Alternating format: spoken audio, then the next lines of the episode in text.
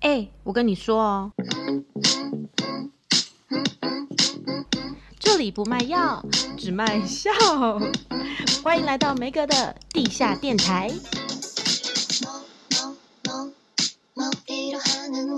Hello，欢迎大家来到梅格的地下电台。今天邀请到这一位呢，他是我的高中好友，人称黑人界的林志玲，掌声欢迎老苏。Hello。嗨，大家好，我是老苏，不对，我是志玲。我觉得比较像颜志玲，所以这部分我们就跳过。你很坏，你很贱呢。但是你知道，我就没有想到说，因为你知道老苏他本人以前在我们班就是一个，就是我们女生那群里面就是就很搞笑的，就很不正经的。就他后来居然就做了这个行业，就让我非常的震惊。你你们要猜他的职业吗？谁猜得到啊？大家可能猜到明年吧。对，我们先聊个搞笑又不正经，然后会做什么职业？他的职业就是去治愈别人的一种职业。好伟大哦！真的，他的职业就是职能治疗师，是不是很多人不知道这是干嘛的？应该有吧？我觉得我不知道，我我这一集就是想要来了解，所以我可能等一下不会问什么问题。那我们就请老叔先跟大家介绍一下，到底职能治疗师是做什么的？职能治疗呢，它其实呃，如果要比较好懂一点点的话，它其实是有一点像复健的一种。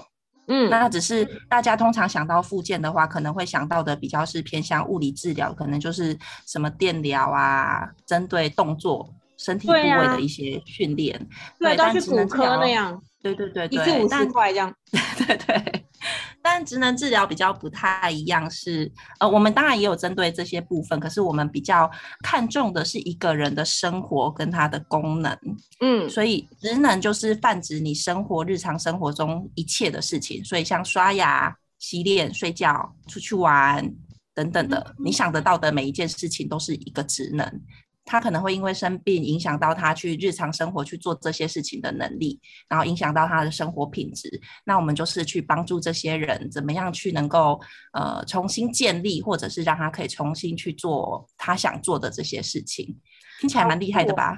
好酷！因为我原本一直以为职能治疗是针对大家的职业去治疗，哎，比如说我哦我职业伤害，我就是我被老板骂我职业伤害，然后我可以去找你们这样。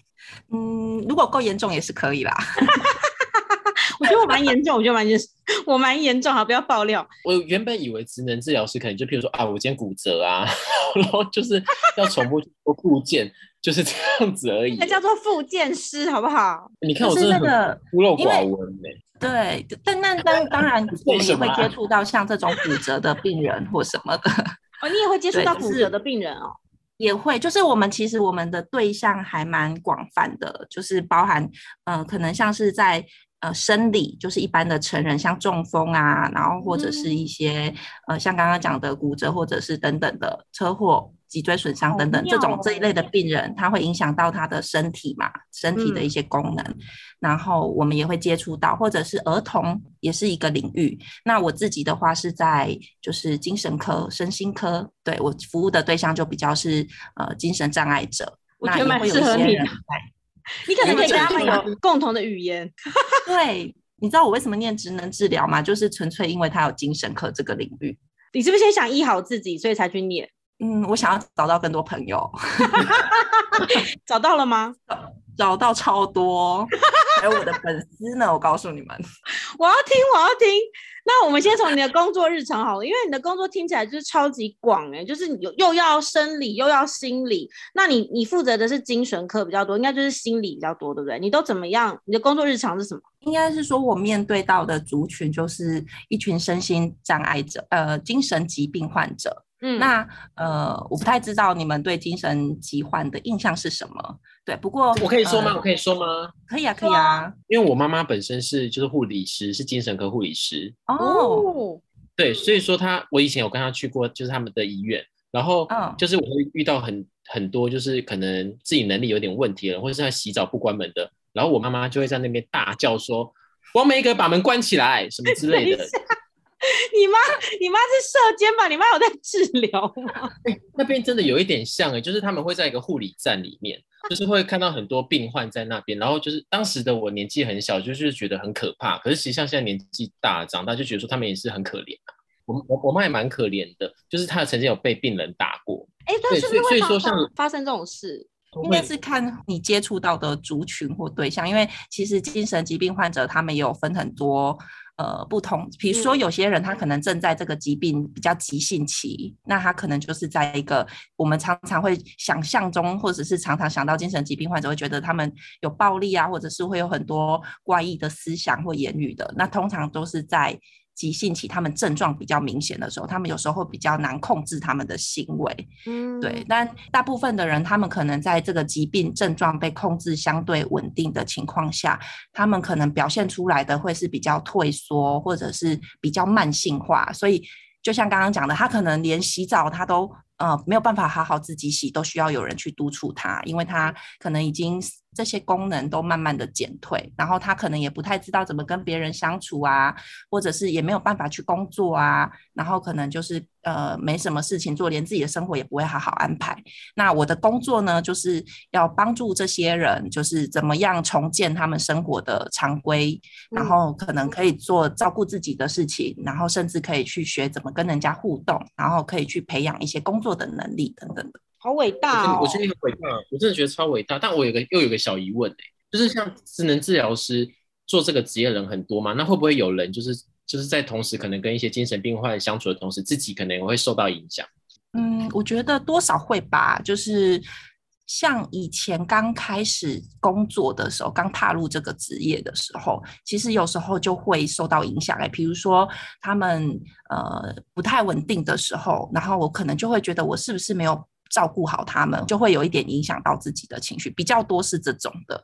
然后也会有时候，因为他们可能也会遇到困难，或是心情不好等等的，也是会来找我们讨论嘛，跟我们聊。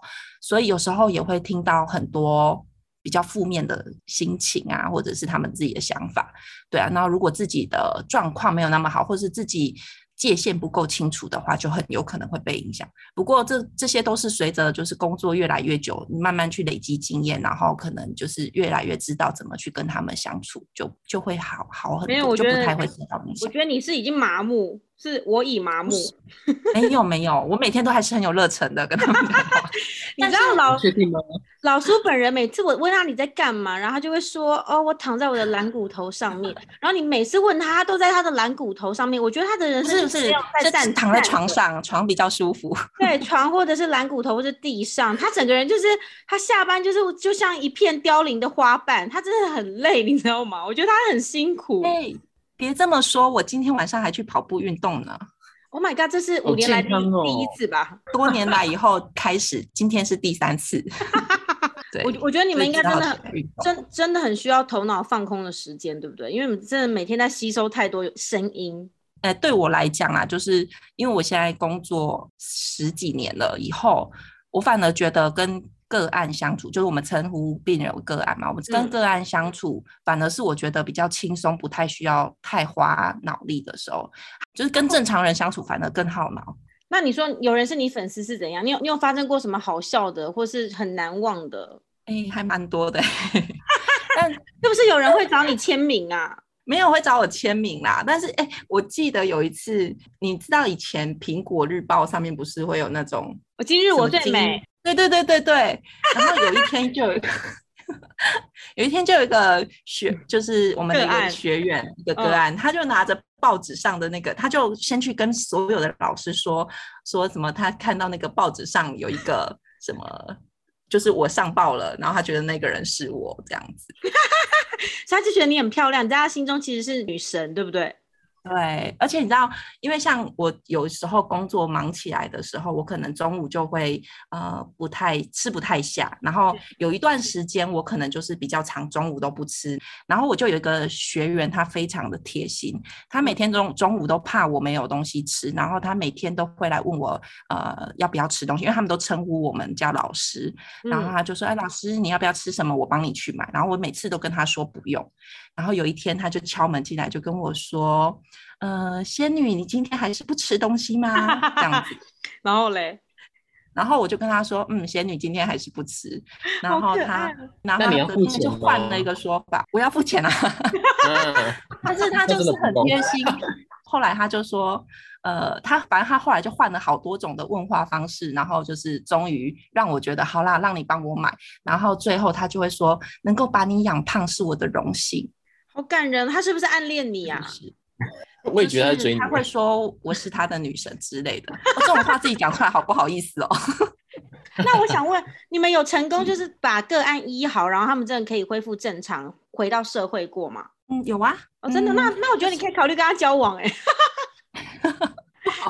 还是会稍微筛选一下 我喜欢的类型这样子。哦，他不是他不是你的菜就对了。对对对对对，就让他很贴心就好。真的很贴心，好可爱哦。而且像我有个案，他们还会就很很可爱，因为像我就是可能肤色比较偏黑，然后 你我笑好大。我每个你不是也皮肤很黝黑吗？对，他比他比我还要黑很多度，很多个色号，所以你看有多黑。我没有办法否认哎、欸，怎么办？黑也很美啊，黑珍珠啊，现在很流行啦。真的，我有个个案，他就一直去跟其他成员说，他觉得我很像就是南非来的，然后他不敢跟我讲。我就问他说：“你今天说我什么？”然后他就非常害怕。你可以不要这样吗？他就说：“嗯，我是想说你是从南非来的，不是北非哦，因为南非比较白 这样子。”他有地理的概念呢，好好笑哦。那他们平常都是住在医院里面吗？还是他们就是偶尔回去回诊？呃，都有诶。像刚刚像我讲的，有一些是比较急性期的，他可能就是需要住在医院里面，然后是二十四小时管制进出的那种病房。然后也有一些是比较慢性的，像有一些他是就是已经功能很退化了，然后呃，他们也是比较长期住在医院。那像我目前接触到的比较多都是他们可能白天来，然后有一点像我们去学校上学那样子，早上可能九点就来啊，八九点来，然后下午四点就放学回家，然后就是每天一到五来这样子。嗯嗯嗯嗯，因为像我们这种一般一般路人，就是对于呃你们的职业，或是对于一些比较身心科疾病的病人，都是从一些影集呀、啊，或是一些你知道电影啊上面看来的这样，所以就是其实还需要很多人去推广啦。然后我我比较有印象的是，我之前看那个《我们与恶的距离》里面不是有视觉失调吗？啊，你们有遇过像这样子的个案吗？有啊。就是他可能平常一般很稳定，但他有可能会因为一些因素，比如说可能药物没有调整好，或是没有好好服药，他的症状就会跑比较多出来。嗯、对，那通常我们会在这个时候就会尽量，如果可以让他的疾病赶快呃控制下来，我们就会去跟他讨论一些方法嘛，或是跟医师啊等等一起合作。那如果真的不行，他们就会到急性病房去住院。所以我们也是会接触到这样的族群。对，哦，所以。你们所谓的就是个案，会可能会比较常见的症状有什么？就忧郁症算对不对？如果是以失觉失调讲的话，就是可能会有一些所谓的幻听、幻觉，嗯，对，或者是他们会有一些妄想。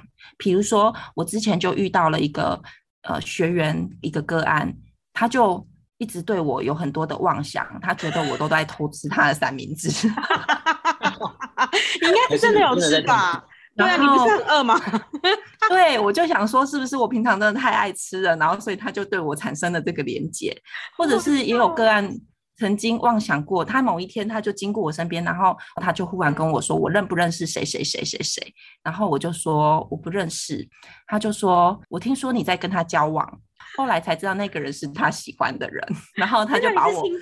对，就就他们可能就会有这些妄想，然后或者是有时候他们就会听到声音啊等等的，就是这比较是偏向视觉失调症的。那如果像刚刚讲的忧郁症啊，或者是躁郁症，他们可能就是比较表现在情绪方面。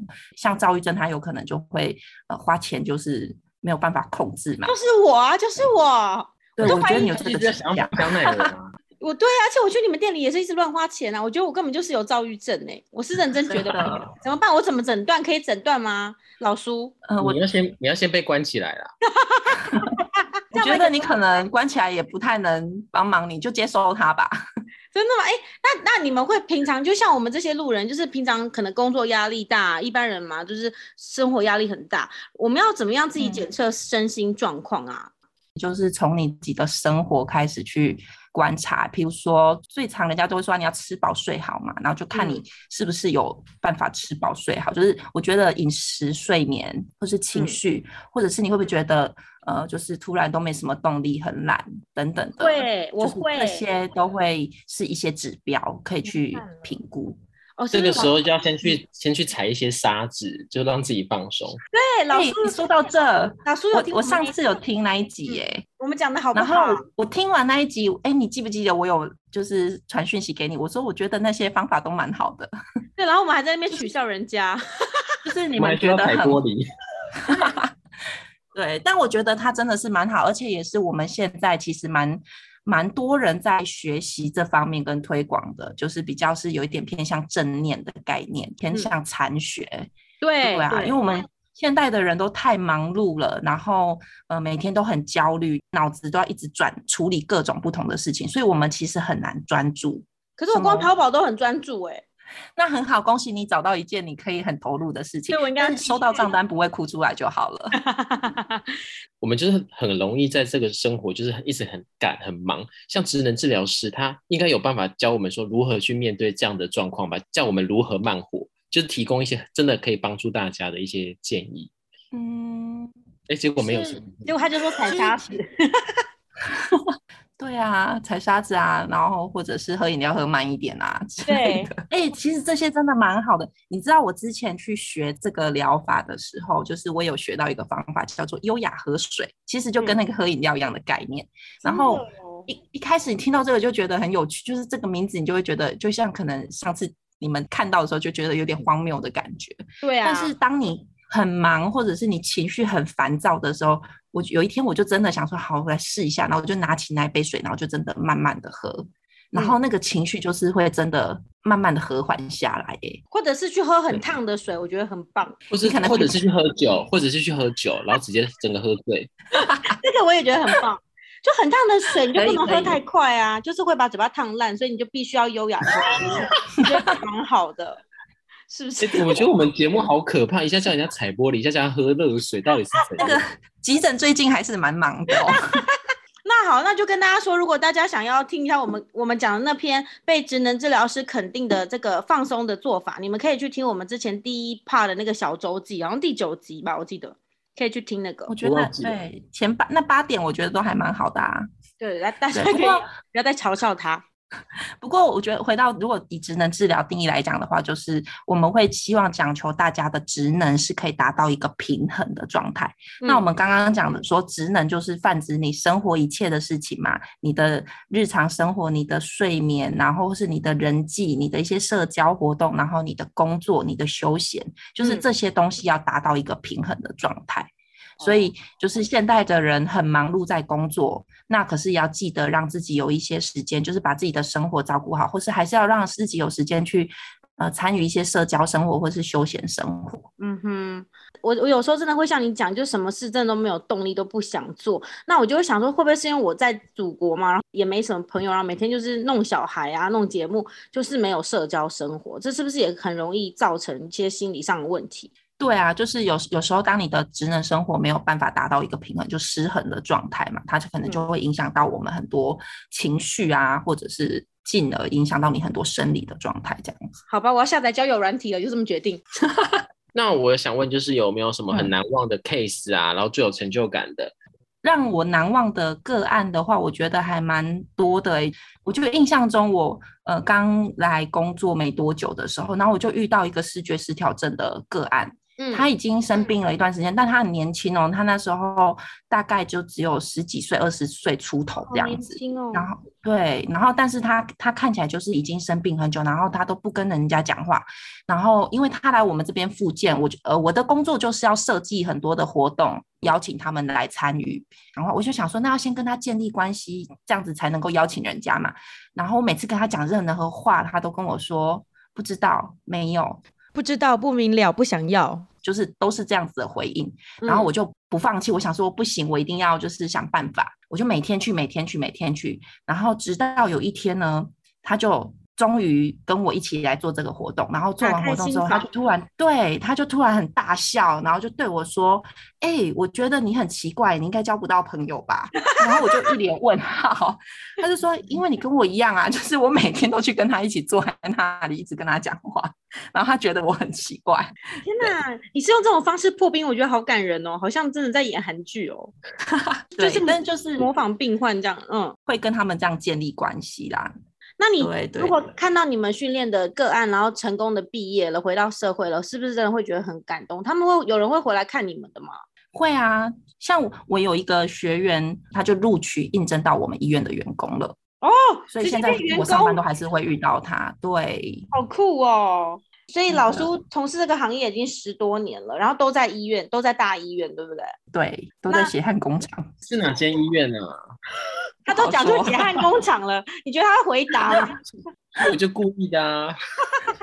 在医院工作的时候，就是是不是真的压力山大？有真的很像，就是比如什么机智医院、机智机智医生生活，对，那样子演的吗？你没有真的每天都有很多难关要去破关吗？会不会很多那种临时状况？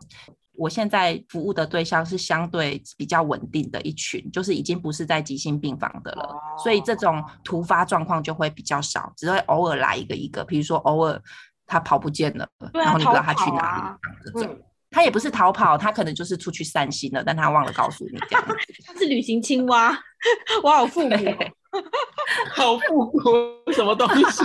我的旅行青蛙都还在我手机里，都没有把它卸掉、欸。哎，我是很念旧。哎、欸，这不是两三年前的东西吧？是啊，我的还活着，好不好？哎、欸，那你你的同事们是真的都真的都很有爱心吗？还是有的人就是把他当班来上这样，然后对病患就是很凶啊，这样子，像桃园的妈妈一样，也是有，也是有，也是有，就觉得啊，你不是专业人员吗？怎么会这样子？应该是说，他们很容易因为他们的情绪，或者是他们自己本身的个性特质，然后来影响到他们在照顾病人的时候，可能就是一些态度啊，或者是语气，或者是自己的情绪没有控制、没有调试好，然后就会不小心让这些情绪，就比如说跟男朋友跟男朋友吵架完，然后就踢病患啊，这样子会被告。但就可能就很情绪化，就会影响到他的专业。对，个案可能只是做了一件很小的事情，可能一小件事情没做好，但他心情好的时候，他也都无就会哦，很很有爱心、很有耐心的说哦，没关系啊，就给他鼓励。但是他如果心情不好的时候，就会告诉你说，这不是已经告诉过你很多次吗？你怎么还没学会？天哪，好像我，我觉得就是我，就是妈妈就是这样啊。你就是没耐心的妈妈，好没耐心的，真的，对不起啦，我检讨。那真的会，就是像职能治疗师，会不会遇到像是没关系是爱情这种韩剧的那种 情节呢？爱上病患吗？或是可能其他业界，你有没有听过这样的故事？因为我我想说，我们轻松一点来聊一些不一样的话题。有哎、欸，就是我有遇过一个，然后他是医师。就是他不是职能治疗师，他是医师。印象很深刻，有一次我就是骑车出去，就下班了，然后我要去运动，然后我就骑车骑到停红灯的时候，我就看到有有一台车，就是驾驶座有一个男生下来，我想说，哎，是我认识的那个医师哎。然后后面呢，就嘣嘣嘣跑来的一个女生，然后就跟着他一起到了那个饮料店这样子，然后很亲密的买饮料，就是他勾着他的。重点是那个医师是有老婆的哦，然后。我当下是要听这种八卦，就 是要听这种。我以为他们要去汽车旅馆，没有没有去饮料店。但我当下就是想说，哎、欸，后面那个跟我印象中他老婆长得不太一样，然后我就停红灯以后，我就赶快用手机偷拍了一张照片。狗仔，狗仔队，你拿去威胁他？没有没有，我不敢。然后我就赶快骑走，然后我就传给我同事看这样子，然后我同事一看就骂脏话，嗯、我才知道那个女生是一个病人，是她的个案这样。好妙，会不会他们只是就是感情很好，但是他有勾手哎、欸？成年人勾手就是不对劲嘛。对，而且是在晚上那个时间不应该，就是以我们的医疗来讲，我们其实不太适合跟病人有这样子私底下，就是我们一定是在治疗的场域。对啊，但是那是一个在一个在晚上七八点，然后他们两个人就是怎么说都不太对劲。老婆要哭哭了呢。再给我们一个更劲爆的。我知道的好像比较少是跟个案的啦，哦，其他都是通常就是那种医生自己也会有小三啊，对对对，这一类的。这种医院不是都超多的吗？对啊，这种就好好了，不然再讲一个好了，跟今天主题完全没关系。好好精彩哦！哎，所以医师娘真的要小心哎，是不是啊？因为医生会让时间很长，就是然后他们也有很多场合可能可以认识不同的人啊之类的。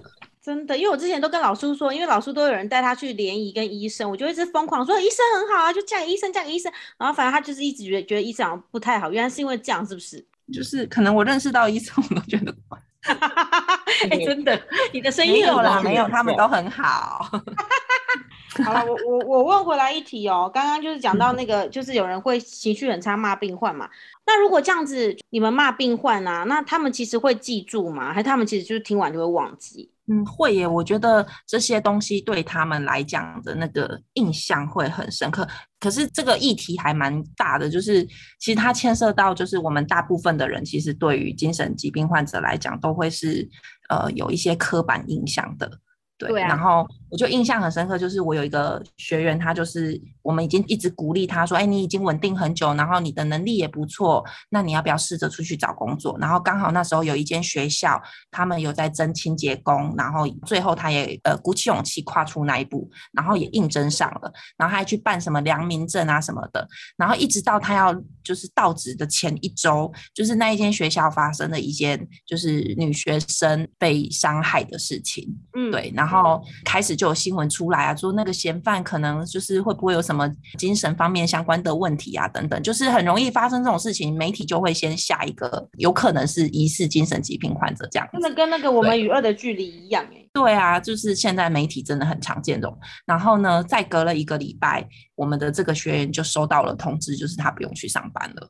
哈，超级莫名的，对啊，然后所以这种时候他们就会很难过，因为他们已经好不容易鼓起勇气要踏出去，因为对他们来讲，要踏出去就是要让社会的人接受他们是一件需要很有勇气的事情，因为他们自己也知道，大部分人看他们的眼光都是一样的。对啊，对，这是来自外界。那像有时候是我们专业人员自己会给他们贴标签，比如说就会觉得啊，他可能讲了一句，他就是他心情不好，或者他今天只是讲话大声一点，我们可能就觉得他又疾病不稳定了，他又怎么，他又发病了这样子，就也会很容易给他们贴标签，所以他们就也会很害怕跟我们表达他们的一些情绪跟感受，因为他会，他们也会很害怕，呃，我们又觉得他们怎么了？真的耶。然后我就印象中一个学员，他就曾经，反正他就经历了有人跟他讲一些事情，然后让他觉得很受伤，很不被尊重。然后他他就说他要找我谈，他就跟我说，他知道他是一个病人，可是他相信他不会一辈子都只能当一个病人。刚那句话好适合当做一那个书的封面哦。真的 好悲伤哦，而且你说他们其实不是一开始就会就会就发病的嘛，所以有些人可能有经历过一些成就啊，然后有经历过比比如说很风光的时候，然后突然发病所以对他们来说，人生就是一场大崩塌，对不对？对对对，因为我之前就是有在就是准备拍一个影片嘛，然后就是有去访，就是很深入的去跟他们俩互动，然后就是去思考为什么他们会这样，然后后来就发现。因为他们很多人就是，他们不是一出生就生病，他们可能就是哎正常的求学，然后到了某一个阶段，可能在求学或是出了社会以后，他突然就是他生病了，所以他的呃功能啊，或者是他的一切就有了一个很大的转变，就等于他的世界崩溃了，崩崩塌了这样子。对，然后对他们来讲，他们形容那种感觉就是很像恶魔来了的那种感觉。当他们努力让自己从这种很痛苦的情境中在振作起来的时候，我就发现他们大部分。的人都是会一直要求自己，他们不太敢一直去要求别人，他们就会一直要求自己，我要努力，或者是他们也会被教导说啊，你要努力呀，他们要把自己时时刻刻装备在一个很坚强或是要很努力的状态。嗯，对，因为我看很多就是那种忧郁症的那种那种新闻啊或什么的，不是很多人最后就是没办法，就是决定要结束生命嘛。有人会分享说，你们总是叫我努力，叫我要加油，但是我就是没办法好起来。就很多人会觉得说，忧郁症就是你自己自己不努力啊，自己不振作啊，你就是想开一点啊，就会好了。很多人就以为吃药就会好了，但其实不。对啊，嗯，对，因为其实我们每个人都会有这些跟他们很相似的倾向，比如说我们也会情绪不好。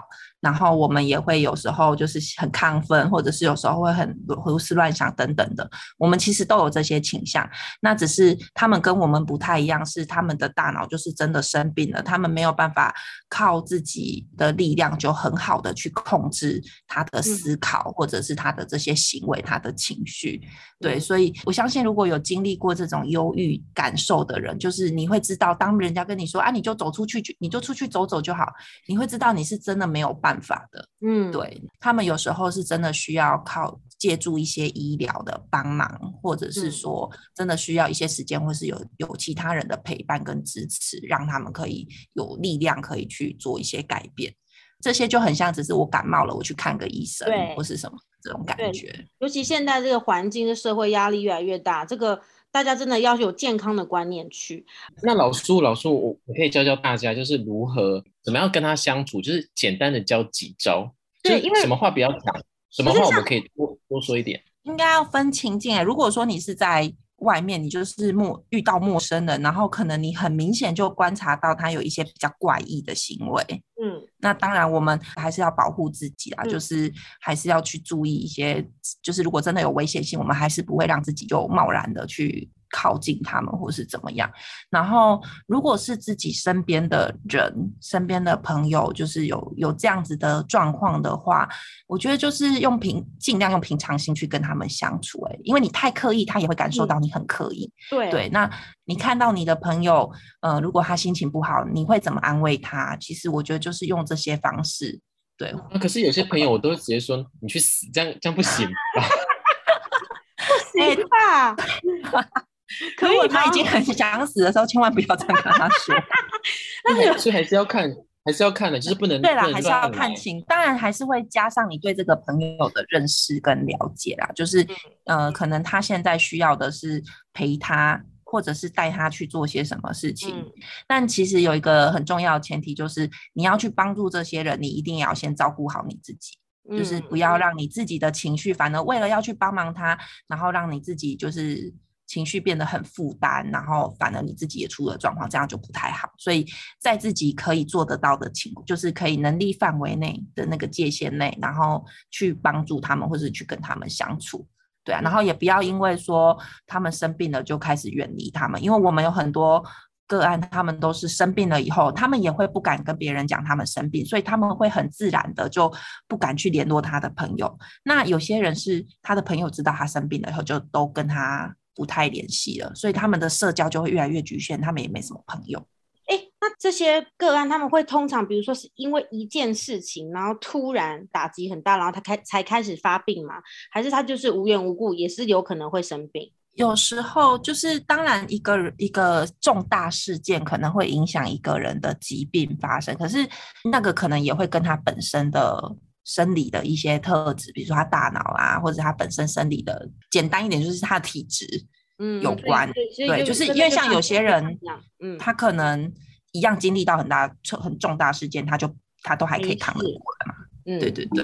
所以，我们真的就是用疾病来看待所有的精神疾病，它本来就是一种疾病了。它本来就是一种疾病。对对对，所以就是健康的角度去看待它，好不好？嗯嗯，就是他，他就是一个，他就是一个人，他就是。我觉得就是人，人有各式各样的人。我觉得这句话很好哎，他就是人，对，这样想就。他跟我们一样都是人。